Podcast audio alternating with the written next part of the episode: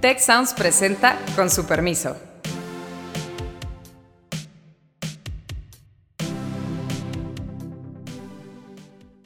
Con su permiso, yo soy Carlos Elizondo y hoy platicaremos sobre la revocación de mandato. La diferencia al 2020 es que, en efecto, ahora Morena y sus aliados no tienen los votos que sí tenían en el 2020. Y la negociación con los partidos va a ser mucho más intensa. Pero no son consejeros del gobierno, son consejeros del INE. ¿Por qué? Porque la ley norma muy bien cómo hacer un concurso, etcétera, etcétera. Y todos están de acuerdo que INE como tal sí funciona bien como institución, ¿no? Al organizar las elecciones. Y las encuestas también lo dicen. Nos acompaña Beata Boina, la conocen, nos acompaña casi siempre, miembro de este set de conductores, y Arturo Sánchez, profesor de la Escuela de Ciencias Sociales. Arturo, Beata, bienvenidos. Buenos días, justo saludarlos a todos. Buenos días también. Pues lo que ya quedó claro es que va a haber revocación de mandato, elección de revocación de mandato este 10 de abril. Ya se juntaron las firmas, pero todavía faltan muchas preguntas. Lo primero que quisiera platicar es en este como debate el más importante que es el presupuestal. Pongamos el contexto. El INE tiene la obligación de hacer este mandato, siempre ha dicho que lo, esta revocación de mandato, siempre ha dicho que lo va a hacer. Sin embargo, la ley es muy precisa de cuántas casillas se tienen que instalar y eso tiene un costo. Y el INE argumenta que el presupuesto que le dieron no le alcanza para esto. El gobierno argumenta es cuestión de que ahorren para que lo hagan con todas esas casillas. Arturo, Beata, ¿hay una salida a esta divergencia tan fuerte entre un INE que dice, por supuesto lo hago, pero necesito el dinero, y un gobierno le dice, que le dice, pues no tengas gastos de comidas y con eso ahorras suficiente para lograrlo? Si me permites, Carlos, mira, mi opinión es que eh, por primera vez el INE está ante la posibilidad de no tener recursos para cumplir lo que dice la ley. Lo que realmente se está buscando es cómo cumplir la ley siguiendo todos los procedimientos que se marcaron incluso por el Tribunal Electoral, que incluyen pedirle a la Secretaría de Hacienda una ampliación presupuestal asumiendo que la Secretaría de Hacienda no otorgue un solo centavo, porque así lo ha dicho tanto el secretario de Gobernación, el presidente de la República en estas mañaneras recientes, el INE tendría que ver cómo hacer para, con el dinero que tiene, eh, cumplir la ley a cabalidad. Sin embargo, falta que, uno, se acaben de revisar todas las eh, firmas que se presentaron. Dos, que el INE el 4 de febrero emita la convocatoria. Y la convocatoria no nada más es decirle a la ciudadanía, va a haber revocación del mandato, va a ser el 10 de abril y listos para participar. La convocatoria incluye una serie de procedimientos en donde el INE dirá para el 4 de febrero si tiene o no los recursos y cuántas casillas pondría y de qué manera lo haría. Seguramente esa eh, convocatoria será impugnada ante el Tribunal Electoral y el Tribunal Electoral ratificará si el INE puede en efecto proceder a utilizar los recursos que tiene e instalar las 60 mil casillas aproximadamente que son eh, para lo que le alcanza el dinero que ha sido reservado para la revocación de mandato. Entonces, en pocas palabras, el litigio y la incertidumbre siguen presentes, habrá que esperar todavía y lo que sí sabemos es que el INE sabe que va a hacer la revocación de mandato. Me gustó que el consejero presidente dijera la revocación de mandato va, y va a salir bien porque la va a organizar el INE. Creo que eso es eh, muy importante. Ahora bien, eh, puede ser una revocación de mandato al estilo de la consulta popular del año pasado, en el que se pusieron 57 mil casillas, o puede ser una revocación de mandato, como dice la ley, con 161 mil casillas, y todo depende del dinero que esté eh, dispuesto para el instituto. Sí, yo creo que aún estamos a tiempo para que INE consiga más recursos, ¿no? O sea, aunque los actores principales han dicho que no van a dar, no van a hacer modificaciones, eh, de todas formas, quizás en febrero, cuando se realmente se vea que este, la revocación de mandato, pues quedaría como una especie de revocación, entre comillas, de patito, o sea, pues muy este, muy limitada. Sí, muy limitada en ese sentido de, digamos, las casillas disponibles para la votación, pues quizás realmente los actores interesados en esa revocación de mandato en la organización pues decidirán finalmente que sí van a poner más recursos. Eso pues habrá que ver y, lo veremos en breve. eso es lo que uno esperaría, Beata, en un mundo racional, pero si uno lee el editorial de la jornada de hoy, que es como el órgano oficial del gobierno, le dicen al INE, no te hagas ya todo. Sí, no, sí, ya sé que en, mundo, en un mundo racional... 60 mil casillas que dice la ley. En un mundo racional, obviamente, muchas cosas en esos últimos tres años serían muy distintas. Así que eh, veremos qué ocurre realmente entre, pues, es, en esas eh, próximas semanas hasta 10 de abril. Lo que sí a mí me parece muy bien es que ya finalmente se haga esa revocación de mandato porque estamos hablando desde hace tiempo sobre este tema, prácticamente yo diría desde el comienzo de este sexenio, de alguna otra, de una u otra forma, la revocación del mandato está en la agenda a veces con más fuerza, a veces con más debilidad. Ahora pues vemos esa confrontación eh, ya frontal entre este, el presidente y el INE, precisamente a raíz de esa revocación de mandato también. Y ojalá ya se organice, ojalá ya los que quieren votar voten, los que no quieren no voten. Ahora veremos cuáles van a ser también los resultados de esa revocación. Si van a poner pocas casillas, pues obviamente siempre se puede cuestionar los resultados y lo pueden hacer los actores interesados al presidente, porque puede decir, pues pusieron pocas casillas, no hubo oportunidades para que la gente votara. Por eso, pues quizás no votó el número suficiente de votantes, porque, o sea, ¿cuál va a ser la validez de esa revocación de mandato? Es lo cual, pues a mí este, personalmente me interesaría mucho, mucho saber, o sea, no va a significar nada si no vota lo suficiente eh, o realmente el presidente le dará la vuelta para que signifique algo. En fin, es bueno que se celebre y que ya nos quitemos ese elemento de la agenda de, este, política en este, en este país en esos tiempos. Ahora, Arturo, hay un dilema muy complicado, como tú señalabas, señala Beata, digamos, la ley dice 160 mil casillas, números redondos. El INE dice solo tengo dinero para 60. Pero la ley también dice qué se tiene que hacer y los reglamentos para poder instalar todas esas casillas. No solo decir pongo las casillas, sino esto tiene un procedimiento, ese procedimiento cuesta. El gobierno dice, subsecretario de egresos dijo, que el INE tiene lugares de donde obtener esos recursos, incluido una serie de fideicomisos que ya nos explicaste el programa anterior, tienen que ver con reservas laborales que ha ido construyendo el INE responsablemente a los pasivos laborales que todo patrón va adquiriendo en el tiempo, ¿tú ves una salida usando esos recursos? O sea, podríamos encontrar la salida diciendo, pues el, tribunal mandata al INE que use esos recursos con esos fines y ya, suficientes casillas, no se amplió el presupuesto y se resolvió el problema. Mira, lo que ocurre es que, eh, como tú sabes, eh, Carlos, un eh, fideicomiso no se hace a voluntad de un organismo se tiene que registrar, se tiene que establecer, existe un texto que eh, limita su funcionamiento e incluso ordena la forma como se pueden usar los recursos y quién puede usar los recursos. Hay una base jurídica para la existencia de esos fideicomisos. A mí, a mí me parece que si el INE dijera, a ver, abran esa cuenta, denme el dinero y vamos a meterlo acá, estaría también violentando la ley. Y violentar la ley con recursos que forman parte del patrimonio institucional y que son finalmente de los trabajadores eh, del instituto, pues es una violación a la ley tan grande como poner 60 mil casillas en lugar de 161 mil.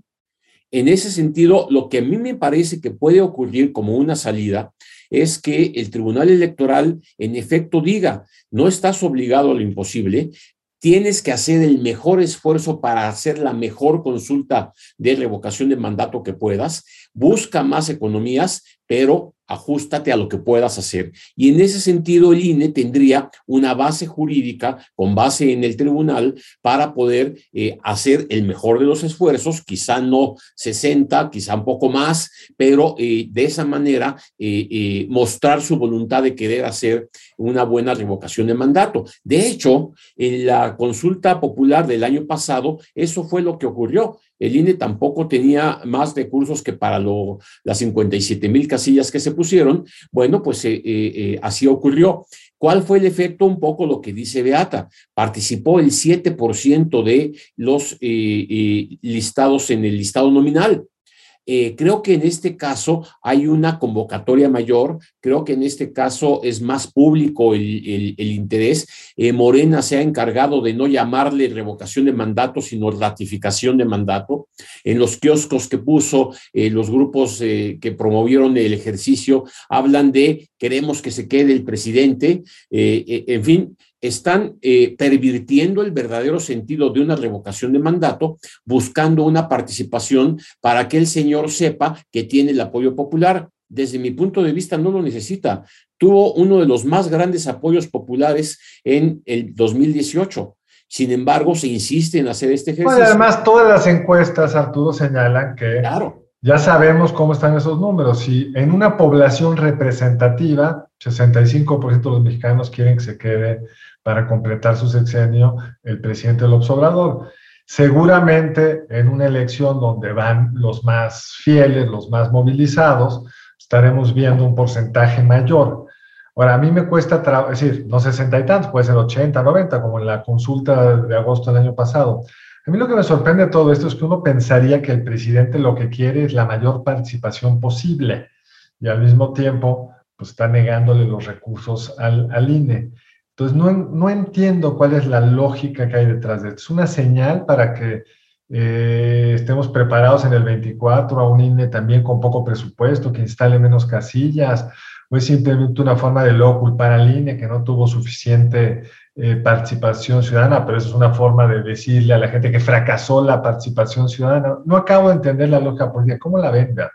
O sea, quizás es una forma un poco de ponerle al INE en un callejón sin salida, ¿no? Demostrando a lo largo de las próximas semanas, eh, casi, casi meses, de que pues este, es incapaz de organizar algo importante, que es la, precisamente la revocación del mandato. Ya el hecho de que no le dieron dinero a INE ya es otra cuestión, que no necesariamente todos se quedarán con esa idea sobre todo si hay un argumento muy, muy, un argumento que se está manejando mucho y que la verdad es que habla este, directamente a la gente, es que ganan muchísimo dinero, ¿no? Y ese argumento yo creo que es un argumento muy este, emocional eh, y a nadie le gusta que los consejeros del INE ganen tanto dinero. O sea, es un hecho que habla a las masas y, y yo creo que el presidente lo está, lo está usando de una forma muy, muy buena precisamente para atacar a este. Eh, Ahora, esto de este hablar de las masas, me parece que tienes toda la razón, es súper claro.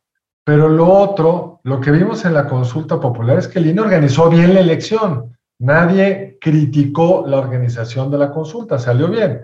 Lo único criticable es que participó poca gente. Y un argumento por qué participó poca gente es que había pocas casillas. Pero eso le afecta al presidente.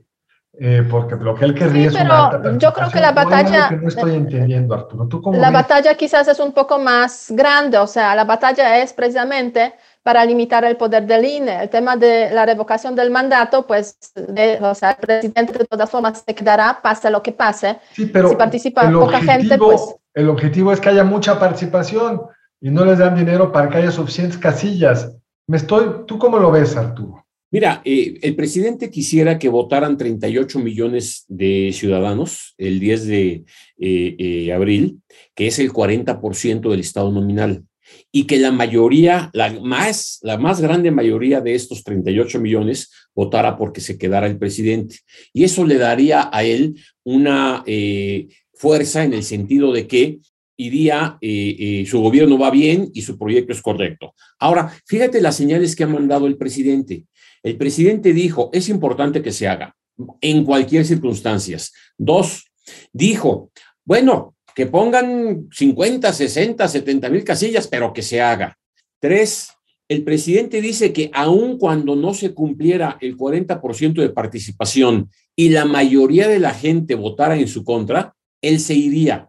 O sea, él está retando a la ciudadanía para conseguir un objetivo político muy claro. En cualquier circunstancia, así se hiciera con encuestas, como propuso el presidente, él quiere tener el aval de la ciudadanía para poder decir los tres años que faltan los gobierno como yo quiero porque la ciudadanía está conmigo y ya evaluó los primeros tres años de gobierno. Ese es el objetivo. Ahora, desde el punto de vista electoral, junto con este eh, objetivo meramente personal del presidente de la República, sí está en cambiar una, eh, la estructura del funcionamiento del sistema electoral mexicano. O sea, recordemos que las propuestas de reforma electoral incluyen cambios en la estructura del Instituto Nacional Electoral, cambios en el Consejo General, eh, está también la reducción del presupuesto para los partidos políticos y bueno, atrás también hay una concepción de privilegiar la democracia participativa por encima de la democracia representativa,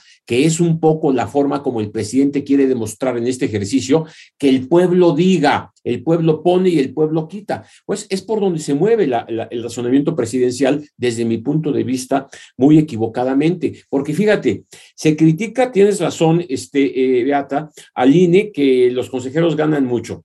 Podemos discutir en otro momento eso, pero no, no importa, asumamos que es la, el Vox Populi y es claro, ¿sí? Pero ¿quién critica la forma como se entrega la credencial para votar con fotografía, la forma de los procedimientos para instalar las casillas, la forma y el tiempo en el que se imprimen las boletas electorales, la forma como se organiza todo el sistema, el servicio profesional electoral para garantizar en toda la República y en cada distrito que lleguen las boletas, boletas que se entreguen los paquetes, que se cuenten bien los votos.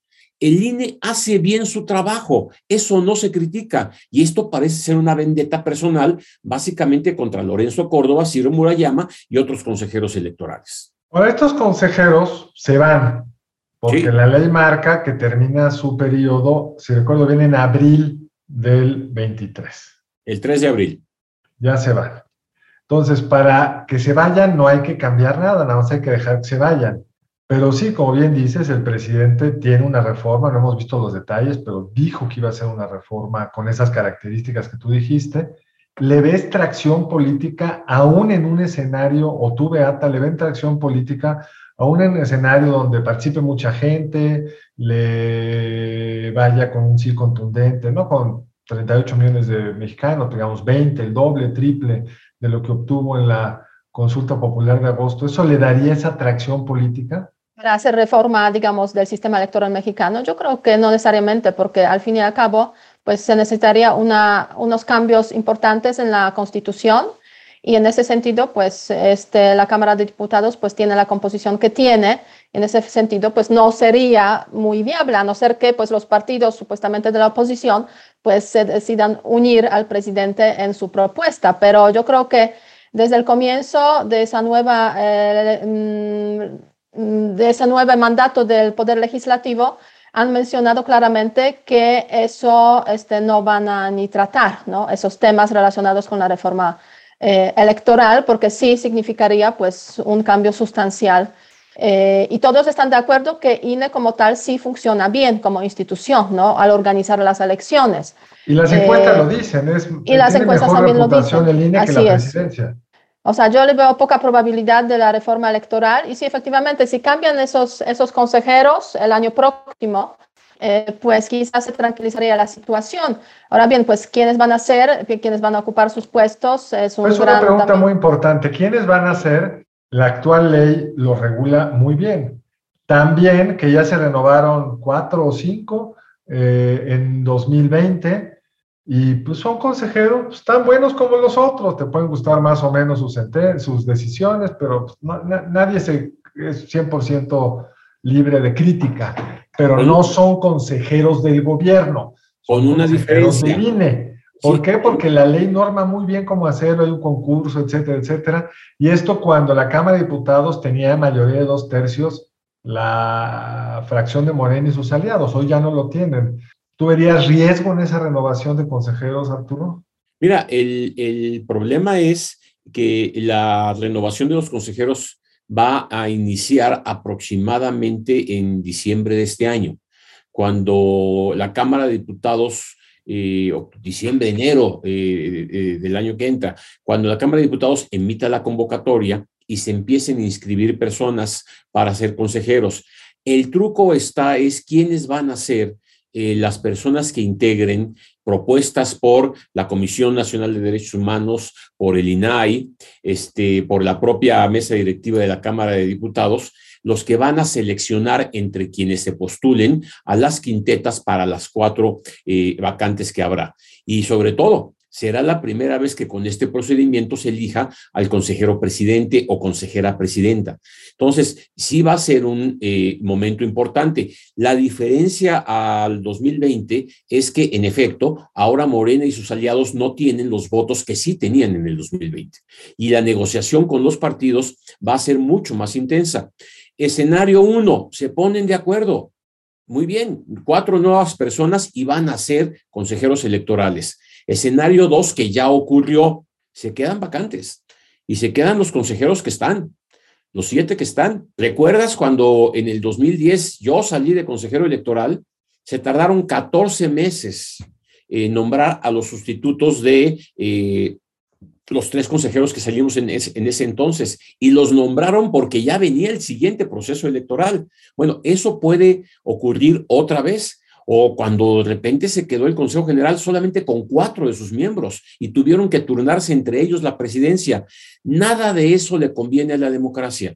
El riesgo es que eh, no se pongan de acuerdo, haya una tensión y nos acerquemos al 24 sin tener un instituto fortalecido bien preparado y bien funcionando. Yo espero que eh, esto se resuelva y que la revocación de mandato y las elecciones del 2022 salgan bien y para eso se requieren recursos y si no, el INE lo va a hacer en su mejor esfuerzo eh, con los recursos que tenga, pero no le pidan que ponga 161 mil casillas. Ahora, el 23, el 2023 es el año con menos carga electoral porque son solo dos elecciones estatales. Podría haber una consulta popular, no olvidemos, porque la ley cambió, pero en principio son dos elecciones, Estado de México y Coahuila. Pero es también el año donde se prepara el proceso electoral presidencial, federal, de todo el Congreso de la Unión del 24. Cambiar de consejeros en abril está previsto por la ley justo para que les dé tiempo de integrarse al proceso con el tiempo debido, etcétera. ¿Cuáles son las tareas que tiene que empezar a hacer el INE, digamos, el segundo semestre del, del 23? ¿Y en qué momento podríamos decir que por falta de recursos, de gente, lo que sea, se podría poner en juego la debida organización del proceso electoral del primero de, primer domingo de junio del 2024?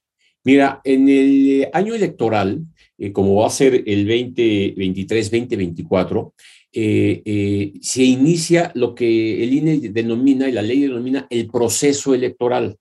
Y este inicia en septiembre del año anterior. Entonces, en septiembre del 23 ya estaremos en proceso electoral.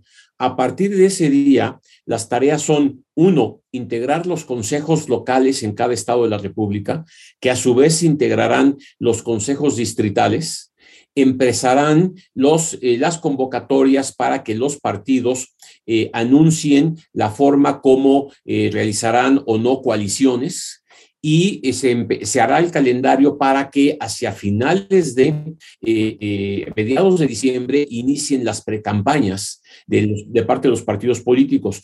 Todo esto va de la mano con el cambio de la documentación electoral, la preparación de la documentación electoral, actas y demás, que van a ser las que van a eh, estar en cada una de las casillas. Todo ese proceso eh, implica una serie de gastos importantes, porque una de las cuestiones que también se apareja durante ese año es eh, tener actualizado el padrón al máximo posible. Y eso implica revisiones por parte del Registro Federal de Electores que cuestan mucho dinero, que hay que tener los softwares bien claros y que se eh, desarrollan durante el 2023. Por eso tú vas a ver que hacia finales de este año, el 22, el INE va a volver a pedir un presupuesto en donde habrá una partida electoral que no la hay para este año y que la va a tener que haber para este año porque los tres primeros, los, últimos meses del 23 ya son proceso electoral. Ahora, hay una fecha muy importante que no recuerdo exactamente cuándo es, Arturo, que es el límite para hacer reformas electorales. O sea, tú no puedes cambiar de acuerdo a la Constitución, se puede, puedes mover la Constitución un año antes del proceso electoral o qué es lo que dice la Constitución? 90 días antes de que inicie el proceso electoral. O, sea, antes de septiembre, sí. Ante, 90 días antes de septiembre. Y esto quiere decir que la reforma electoral, o sea, tanto la reforma constitucional como la reforma legal, pasando por las dos cámaras y además aprobada por este, 17 estados de la República, tiene que estar lista por ahí de finales de abril del año que entra. Salvo que en la reforma constitucional cambien ese artículo es algo que se cambie ese artículo que ha prevalecido desde ya, desde ya hace muchos años. O sea, tú recuerdas en la elección de 1994, cuando fue un año tan complejo, el asesinato de Colosio y todo, se hizo una reforma electoral cuando ya estaba presente el proceso electoral. Y fue la última vez que eso ocurrió. De ahí para acá siempre se ha respetado que no se eh, realicen reformas para que los partidos y la ciudadanía tenga certeza de cuáles son las reglas con las que se va a jugar en el proceso electoral que empezará en septiembre. Pero tú, Arturo, ¿le ves muy probable que se, digamos, den circunstancias para, para realizar una reforma electoral? Pues yo creo que ya van un poco tarde. O sea, cuando se hicieron las reformas electorales del 14, por ejemplo, desde el 12, desde el primero principio ya había mesas de discusión y mesas para poder eh, hacer las correcciones necesarias, con propuestas muy claras, pero con una, con una eh, voluntad muy, muy importante, que era siempre las reformas electorales vienen promovidas por la oposición al gobierno, porque son los que perdieron la elección y quieren mejores condiciones para la siguiente. Ahora no, ahora la reforma electoral viene por parte del gobierno mismo. Y esto eh, pone de entrada una, una bandera roja en, eh, de parte de la oposición a ver qué es lo que quieres cambiar. Y cuando se sabe lo que quieren cambiar, bueno, pues la oposición dice, no, oye, ¿quieres quitar la representación proporcional? Pues es la manera como se logra la equidad en las cámaras, ¿no? en este caso no solo sería la oposición, los dos partidos aliados del presidente no querrán eso. Desde luego. Eso pasó al arranque del sexenio, cuando el presidente quiso bajar las prerrogativas lo que les dijeron, ni lo piensen, fueron el PT y el Verde. Así es.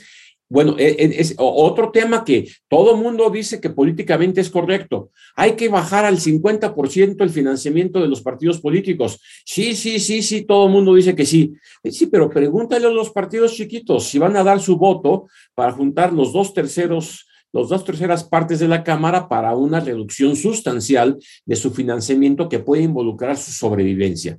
Entonces, no es tan sencillo. Ahora, cambiar, eh, eliminar, por ejemplo, a los institutos estatales electorales, que el INE ahora sí concentre absolutamente todas las elecciones del país. A eliminar los tribunales estatales y que el Tribunal Electoral concentre todas las decisiones. Bueno, esa es una opción que incluso se propuso en el 12 y en el 13. Sin nada más que además proponen reducir el Consejo General de 11 consejeros a 7 y la sala superior del tribunal de siete magistrados a cuatro, cuando van a tener el doble o el triple del trabajo. O sea, no hace mucho sentido. Entonces, esta reforma nace con la oposición de quienes deberían estar promoviéndola, que son los mismos partidos de oposición. Entonces, veo muy difícil que se lleguen a acuerdos importantes, quizá en algunos temas, y que sean parte de las negociaciones que se realicen, porque debemos eh, reconocer, también están en el aire la reforma energética y está en el aire la reforma de la Guardia Nacional. Arturo, como siempre, el tiempo es, horrendamente limitado, se va muy rápido. Eh, déjame hacerle, recordarle a nuestros escuchas la pregunta que hicimos en el programa anterior y cuál fue la respuesta de nuestros seguidores. La pregunta es, ¿considera usted que los exgobernadores deberían ser nombrados como embajadores o cónsules? Pregunta aún más vigente hoy. El 90.4 dice que no y el 9.6 dice que sí. Y la pregunta que yo propongo para este programa es la siguiente. ¿Usted cree que se necesita hacer una reforma de la ley electoral, de las normas constitucionales que rigen en materia electoral, o mejor lo dejamos como está. ¿Sí o no? Y les pido por favor que no dejen de seguirnos en nuestra cuenta de Twitter, at Ciencias Sociales Tech. Arturo, ¿nos quisieras como dar algunas palabras finales de cómo ves tú el reto del INE de cara a este 10 de abril? Yo creo, eh, eh, eh, estimado Carlos, que el mayor reto es que esta polémica que se ha dado entre Presidencia de la República e Instituto Nacional Electoral encuentre un mejor camino de diálogo. Seguramente habría muchos mecanismos de sacar este tipo de problemas sin incrementar un ataque al Instituto Nacional Electoral que finalmente le debemos agradecer 30 años de democracia, 30 años de procesos electorales claros y transparentes, sin dudas importantes al respecto. Y yo comento que eh, estoy en arroba Arturo Sánchez G y ahí meto algunos comentarios que generan alguna polémica, pero que sin duda eh, forman parte de este debate que han eh, establecido en este programa muy claramente tanto tú como Beata. Muchas gracias, Carlos. Beata. Yo me quedo más tranquila después de esa conversación porque las probabilidades de que la reforma electoral se realice de acuerdo con la propuesta del presidente pues son pocas y, creo que si algo ha funcionado bien y el INE como tal y el sistema electoral mexicano eh, pues hay que preservarlo y hay que luchar para que se quede eh, hasta, hasta las siguientes elecciones sin ninguna duda. Eh, así que con optimismo eh, y este, ganas de ver pues cómo será en abril esa revocación del mandato con todas las aristas que hemos visto, hemos escuchado por aquí. Pues gracias, Beata. Yo sigo tu comentario que me gusta mucho. A mí me recuerdo por ahí un Twitter pasada la elección intermedia del año pasado que decía, si el sistema de salud funcionara como el INE, tendríamos el sistema de salud de Dinamarca. Es decir, el INE es una institución que nos ha mostrado que se pueden tener entidades públicas que funcionan. Por supuesto, las que funcionan son más caras que las que no funcionan. A veces son caras y no funcionan, pero el INE es, pues, cuesta, pero da lo que nos debería de dar. Todos lo hemos vivido cuando tenemos que sacar nuestra credencial. Yo la renové en diciembre, sigue funcionando de forma muy impresionante, no solo en la calidad del servicio, sino en la eficiencia del mismo todos hemos ido a votar y hemos visto pues, qué bien funciona el proceso.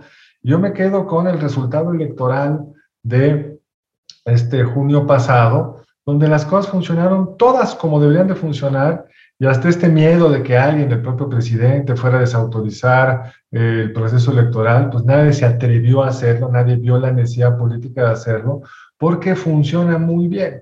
Y habiendo tantas cosas en mí que no funcionan bien, pues a mí sí me cuesta trabajo entender por qué concentramos la energía en lo que funciona bien y no en lo que no funciona bien.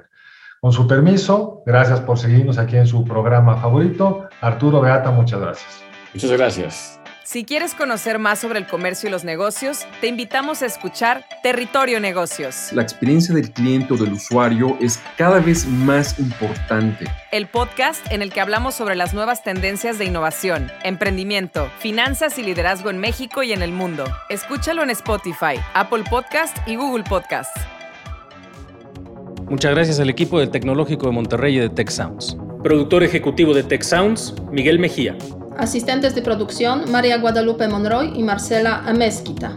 Productoras de Con su permiso, Luz María Ávila y Cintia Coca. Diseño, Ángel Gómez y Daniela Solís. Postproducción, Max Pérez.